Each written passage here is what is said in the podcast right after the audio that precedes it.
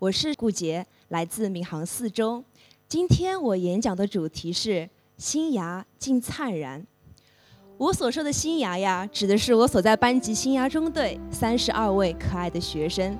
在过去的四年里，我作为新芽中队的班主任，陪伴他们一同成长，经历中考。我们一起经历了成长的阵痛，遇见了更好的自己。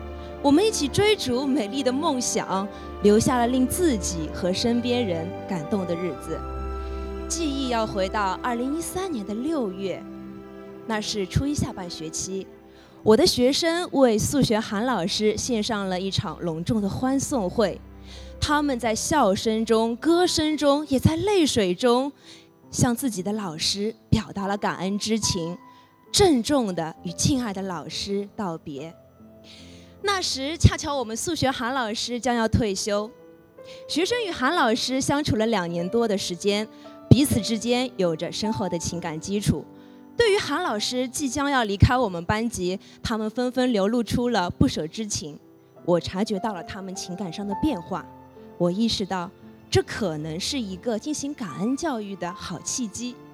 于是我提议，同学们，咱们为韩老师举办一个欢送会吧。他们异口同声地回答我：“好，要举办欢送会，而且呀，要为老师准备节目和小礼物，大家都要保密，要悄悄地进行，到时候给老师一个惊喜。”其实，学生在与韩老师相处的两年里，彼此之间有不少的矛盾和摩擦。作为班主任，我心里自然很明白。韩老师呀，是位非常有个性的教师，而我的学生，他们也是非常有个性的零零后。对于老师在学习上的严格教诲，在生活上的耐心指导，并不是每个学生都能够理解。有时候受批评了，被责备了，心里有些埋怨和不理解，也是人之常情。我曾经在班级里开展过很多感恩教育活动。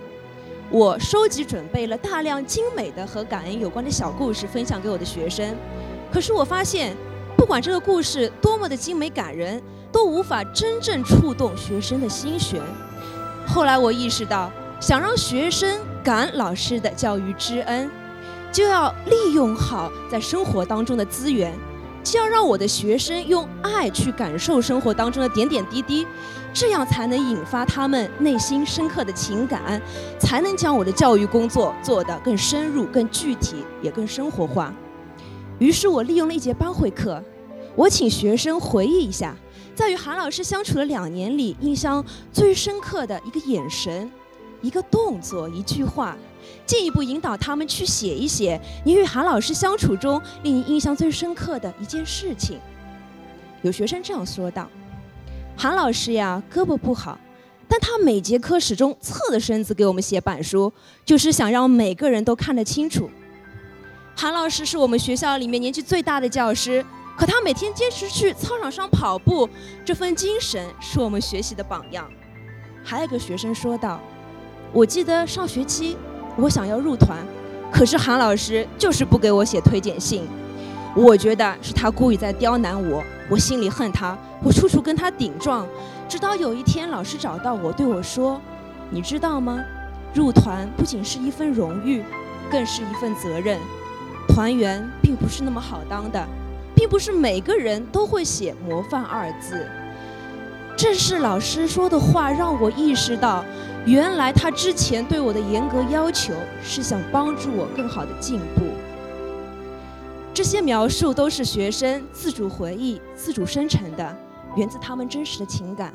可以这么说，是孩子们在发现他人的过程当中，实现了自我的完善和成长。那么，要为老师准备什么样的节目和小礼物呢？学生们进行了精心的策划，他们决定。为老师写一首诗，唱一首歌，拍一张合照，每个人呀折一朵百合花，再给老师写一封信，请一个学生代表给老师献上一个大大的拥抱。就在事后，有一位学生单独来我办公室，主动向我提出，我能不能为韩老师制作一则数字故事？我说好呀。于是本次活动非常六加一爱的形式顺利拟定。在班委会成员的带领下面，学生们组成了一个韩老师欢送会筹备委员会，各个小部门呀紧锣密鼓地开展活动。小部门的负责人会定期向我进行汇报，有向我咨询，也有向我求助的。整个过程当中，学生们表现出了出色的组织沟通和策划能力，令我刮目相看。过程当中有太多太多的小细节想要和各位分享。我觉得最难的是什么？因为整个筹备过程，学生都是瞒着韩老师悄悄进行的，太不容易了。要知道，韩老师的办公桌就紧挨着我的。六月六号当天，整个活动温馨感人，学生们展现出了他们最自然、最真实，也是最善良的一面。他们那份炙热的情感令在场所有人为之动容。就在今年五月中考前，我们呢再次邀请到了韩老师，请他回到班级里面与学生沟通交流，给孩子加油鼓劲。他们马上就要中考了。那是一个五月明媚的下午，比阳光更灿烂耀眼的是孩子脸上自信大方的笑容，比春风更和煦温暖的是老师眼神里流露出的对学生的爱。我想，正是这样一系列的丰富有意义的活动，给了我的学生发展提供了很好的机会和平台，他们感悟到了生活当中的美好，整个班级充满了爱和正能量。在我的眼里呀，我的三十二个学生，他们就像一颗颗新芽，破土而出，以最饱满、最热情的姿态，期待着生命的绽放。而我也用我的热情、我的智慧和我的爱，陪伴他们走过四年，帮助他们在活动当中挖掘潜力、培养能力，让每一个学生都能在自己的生命实践中，主动、健康的成长。